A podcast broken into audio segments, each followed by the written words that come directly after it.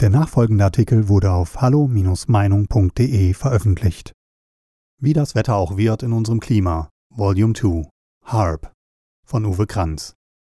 In meiner letzten Kolumne hatte ich unter gleicher Überschrift auf der Grundlage der aktuellen Flutkatastrophen über die Eingriffe der Regenmacher in das Naturgeschehen geschrieben, die als Wetterschubserei anfingen und sich über Jahrzehnte über Cloud-Seeding und Zapper-Drones bis zum Einsatz von menschengemachten Wetter als Biowaffen auswuchsen. Hoch- und Tiefdruckgebiete können mit diesen Techniken über längere Zeit ortsfest eingesperrt werden und so in einem Land nach Belieben eine Dürrekatastrophe oder verheerende Überschwemmungen auslösen. Dass mehr als die Hälfte der deutschen Bevölkerung inzwischen felsenfest glaube, dass die Umweltkatastrophen von Ahrweiler Folge des von Menschen gemachten Klimas und zusätzlich ein knappes Viertel sich darüber nicht so ganz sicher sei, könnte man ja noch verschmerzen. Die relative bis absolute Ahnungslosigkeit, die die arbeitende Bevölkerung hat über das Wetter, das Klima und die Dimensionen der jahrzehntelangen Wetterschubserei bzw. den geheimen Einsatz der Biowaffe Wetter, ist verständlich. Die Enthüllung der verborgenen Wahrheiten verlangt zumindest intensive, zumeist fremdsprachliche Recherchen und hohen Zeitaufwand, die nach Feierabend wohl kaum noch aufgebracht werden können. Dass derartiger Unsinn aber auch von linksgrünen liberalen Politikern verbreitet wird, ist bei den Diäten kaum zu verzeihen, vor allem wenn sich die Zitierten selbst auch noch als Klimaexperten ihrer jeweiligen Partei bezeichnen. Dass aber unsere Bundeskanzlerin, immerhin gelernte Physikerin und angeblich gläubige Wissenschaftlerin, daran glaubt, dass das etwas mit dem Klimawandel zu tun hat, kann nur noch als absichtvolle Volksverdummung bezeichnet werden und beleidigt vor allem die Wissenschaft, die den Zusammenhang lokaler Unwetter mit dem weltweiten Klimawandel eindeutig und definitiv verneint. Wenn aber der Klimawandel selbst nach Ansicht des Weltklimarats IPCC nicht schuld an solchen Unwettern ist, könnten sich neben den unzähligen politischen Fehlern der Vergangenheit und dem Versuch, gerade im Wahlkampf von den eigenen Fehlern abzulenken, dann noch andere Ursachen finden, vielleicht die Folgen militärischer Wetterinterventionen? Kalte Wetterkriege? Die bekannteste biowaffenfähige Anlage dürfte das HARP-Projekt in Alaska sein. Diverse andere HARP-Stationen, sogenannte Heizer, sind inzwischen dauerhaft rund um den Globus installiert und tätig. In der geheimnisvollen Area 51 in Long Island und in Platteville, USA, in Arecibo, Puerto Rico, in Dushanbe, Tadschikistan, in Jikamaka, Peru, in Tromsø, Norwegen, in den OTH-Radaranlagen Nischni Novgorod, Sura Goriki oder Monchegorsk RF sowie auf der ebenfalls geheimnisvollen 200 Kilometer langen Einrichtung auf der russischen Bennett-Insel. HARP-Anlagen gäbe es auch in Japan, Australien, UK, China und Indien. Längst haben die Großmächte insgeheim hybride kalte Wetterkriege angezettelt. Aktuell geht der Ausbau der HARP-Anlage in Alaska auf Hochtouren weiter, obwohl der US-Senat angeblich schon seit 1995 die Gelder für das Projekt strich. Vermutlich dank Public-Private Partnership-Modelle, zum Beispiel CIA, NSA, NASA, eigene Firmen oder gezielte Fördermittel für beteiligte Universitäten. Auch in Deutschland, zum Beispiel in Kühlenborn oder in Marlow nahe der Ostsee, vermuten Kritiker ein deutsches HARP-Projekt verborgen in einem militärischen Sperrgebiet, Vorsicht Schusswaffengebrauch, das auch biosensorisch geschützt sei, sprich von Diensthunden. Es sei aber dennoch nur eine schlichte marine Hochfrequenzfunkstation, die auch nur etwa 1% der Leistung der HARP-Anlage in Garcona bei Anchorage, Alaska aufbringen vermöge und demnach nicht wetterbeeinflussend sein könne, betonte der Marinesprecher im TV-Interview mit Pro7. Naja, dann stimmt es ja wohl. Wikipedia, Deutsch, liefert die übliche Desinformation.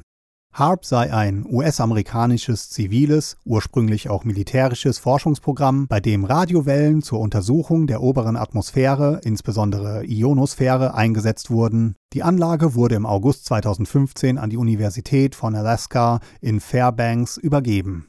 Angeblich in zivile Hände, alles andere ist dann ja schon wieder Verschwörungstheorie, oder? Das HARP-Programm wurde gegründet von der US Air Force, der US Navy, der Defense Advanced Project Agency, DARPA und der University of Alaska Fairbanks, UAF. Gefertigt wurde es von der UK-Waffenschmiede BAE Advanced Technology Solutions, die sich auf Mikro- und Nanosysteme und Mikrowellentechnik spezialisiert hat. Beteiligt waren auch verschiedene andere US-Rüstungskonzerne, zum Beispiel die weltweit bekannte Waffenschmiede Raytheon Corporation und die Familie Atlantic Richfield Oil Company, ARCO, Power Technologies Incorporation, APTI, die vermutlich zunächst als Strohfirma für den zivilen Anstrich herhalten sollte und 1994 an E-Systems verkauft wurde, eine geheimnisvolle militärische Hightech-Firma, der enge Verbindungen zur CIA nachgesagt werden. 30 Prozent des Supercomputers der UAF werden auch heute noch ausschließlich vom US-Verteidigungsministerium genutzt. Wer glaubt denn da noch an eine ausschließlich zivile Nutzung? Das Militär als Wetterdienstleister fürs Wohlbefinden der Menschheit? Ha! Im Kern geht es, laienhaft beschrieben, bei der weltweit größten Anlage darum, mittels 180 Kreuzdipolen, Antennen, auf einer Fläche von zwei Fußballfeldern Frequenzwellen mit bis zu 4 Gigawatt zu erzeugen, die über die HARP-Anlage sozusagen als einziger riesiger flacher HF-Parabolspiegel bis in die obersten Schichten der Atmosphäre abgestrahlt werden, um die Ionosphäre zielgenau auf bis zu 1600 Grad Celsius aufzuheizen. Als Reaktion entstehen ELF-Wellen, Längstwellen 3 bis 30 Hertz, die dann im Zickzackmuster zurückgestrahlt jeden gewünschten Punkt der Erde erreichen können, für welchen Zweck auch immer. Die Erhitzung von Wassertröpfchen durch Hochfrequenzsender war doch schon seit dem Programm Cirrus von 1947 prinzipiell die gleiche Strategie des US-Militär, um mit wechselnden und ständig verfeinerten Technologien das Wetter zu beeinflussen, bis es für militärische Zwecke beherrschbar ist seien es Orkane, Hurrikane, Winterstürme, Starkregen, Springfluten, Hochwasser, Dürren, Eis, Eisregen, Hagel, Erdbeben, Vulkanausbrüche, Dammbrüche, Flächenbrände oder künstliche Blitze mit einer Temperatur von bis zu 28.000 Grad Celsius. Erforschung des Wetters? Nein, die Beherrschung des Wetters für kriegerische Zwecke, das war die Zielvorgabe. Schon die ersten Patente waren Komponenten der Strategic Defensive Initiative SDI unter US-Präsident Ronald Reagan. Diese Initiative war im Volksmund besser bekannt als Star Wars. Mission accomplished? Militärischer Einsatz von HARP? Im Laufe der Jahrzehnte entwickelte sich HARP konsequent immer mehr zu einer kriegerischen Technik, wie viele danach folgende US-Patenturkunden beweisen. HARP kann enorme Energien punktgenau dafür einsetzen, die Kommunikation mit U-Booten zu erleichtern oder zu stören, Ziele mit Überhorizontradar zu lokalisieren oder zu zerstören, Röntgenaufnahmen, sogenannte erddurchdringende Tomographien in der oberen Lithosphäre, Erdschicht, bis in einer Tiefe von mehreren Kilometern zu machen, um Öl- oder Gasfelder aufzuspüren oder unterirdische Raketen, Bunker, Depots und sonstige Militäranlagen zu detektieren Objekte über große Entfernung zu erfassen oder feindliche Stellungen jenseits des Horizonts zu orten, Blitzgewitter zu verursachen oder feindliche elektronische Telekommunikationssysteme mit einem künstlich verursachten Blackout auszuschalten, kerntechnische Explosionen ohne Strahlung zu verursachen und oder einfach das ganze globale Ökosystem in 18 Kilometern Höhe durch Beeinflussung des Jetstreams, der Hauptschlagader dieses Planeten, nachhaltig zu beeinträchtigen. HARP soll auch die Abschirmung vor und Zerstörung von Interkontinentalraketen und anderen ballistischen Flugkörpern ermöglichen, Erd- und Meeresbeben oder Vulkanausbrüche auslösen, Kommunikations-, Spionage oder andere Satelliten beeinträchtigen oder zerstören, weltweit die Wirkung elektronischer Bauteile wie Halbleiter und Datenträger beeinträchtigen oder sie thermisch zerstören, elektromagnetische Kommunikations- und Orientierungsmechanismen der Tierwelt beeinflussen oder viele weitere duale Einsatztechniken ermöglichen, über die immer noch nicht, nicht ausreichend, nicht öffentlich, nicht transparent oder gar nur geheim geforscht wird. Praktisch getestet und praktiziert wurden derartige hybride Kriegsführungen schon seit 1912, als Nikola Tesla das Prinzip seines mechanischen, nur weckergroßen Resonanzvibrators vorstellte, mit dem er Gebäude und Brücken ins Wanken und zum Einstürzen bringen konnte. Voller Panik ob der Wirkung zerschlug er das Gerät mit einem schweren Hammer. 1984 schleuderte an der japanischen Küste ein angebliches Meeresbeben nie gekannten Ausmaßes zig Kilometer hohe Wellen in die Atmosphäre und richtete verheerende Schäden an. Waren das in Wirklichkeit militärische Tests sogenannter kalten Explosionen?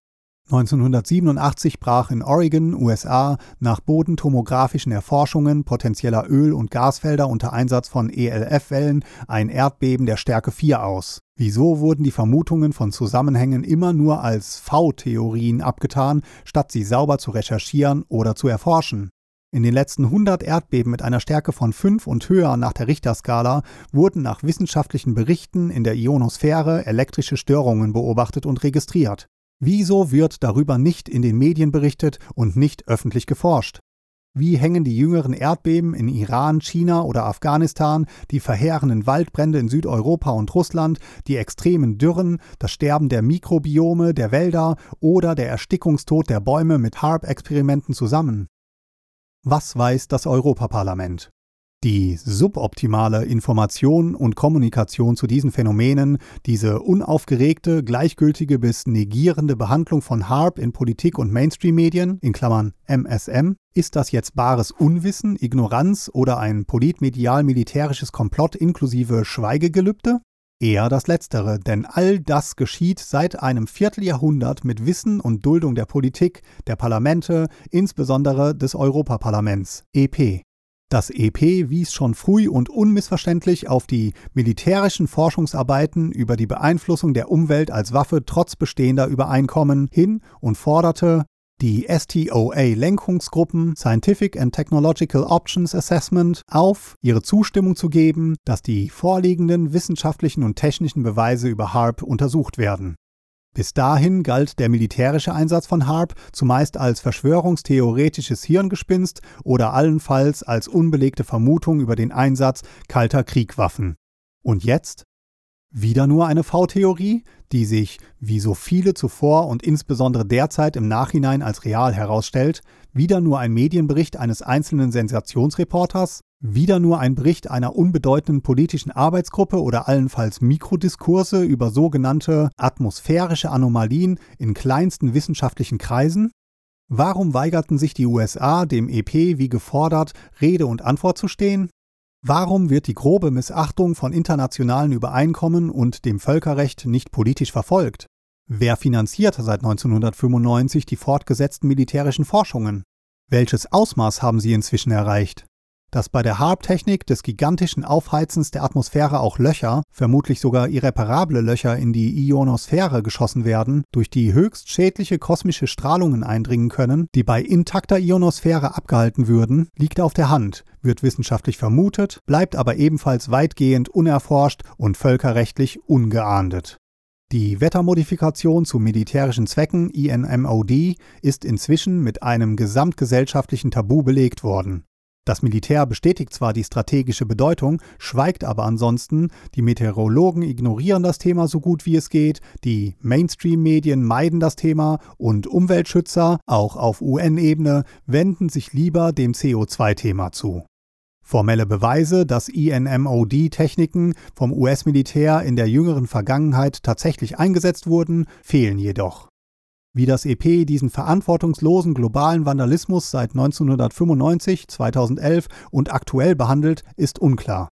Die Abwägung der Vorteile und Risiken des militärischen, ökologischen, technischen, rechtlichen, medizinischen, ökonomischen und ethischen Aspekte ist jedoch, falls sie dennoch irgendwo partiell oder umfassend betrieben wird, zumindest völlig unzureichend kommuniziert. Informationen darüber finden sich nur spärlich, meist in älteren Berichten und meist auch nur in den neuen sozialen Medien NSM. Die MSM lassen die Bevölkerung ganz bewusst im Dunkeln und, wie ich meine, desinformieren sogar heftig mit Fake-Faktenchecks, vor allem im politmedialen Komplex und vermutlich im direkten oder indirekten Auftrag des militärisch-industriellen Komplexes. Sogenannte Faktenchecker leugnen ja selbst noch die Option der Wettermanipulation, die in der US-Patentschrift zu HARP ausdrücklich als Ziel genannt wurde. Fazit es fehlt eine transparente, neutrale und evidenzbasierte Information der Bevölkerung und es fehlt jegliche effektive parlamentarische Kontrolle. Die technische Reife elektromagnetischer Waffensysteme hat die Wirkung der ABC-Massenvernichtungssysteme schon seit Jahrzehnten erreicht und sogar überholt. Dabei leider auch die geistige Entwicklung der Menschheit, insbesondere der parlamentarischen Kontrolleure und der medialen Faktenchecker. Alle Quellennachweise finden Sie in den Fußnoten des aktuellen Artikels. Weitere Beiträge finden Sie auf hallo-meinung.de. Wir freuen uns auf Ihren Besuch.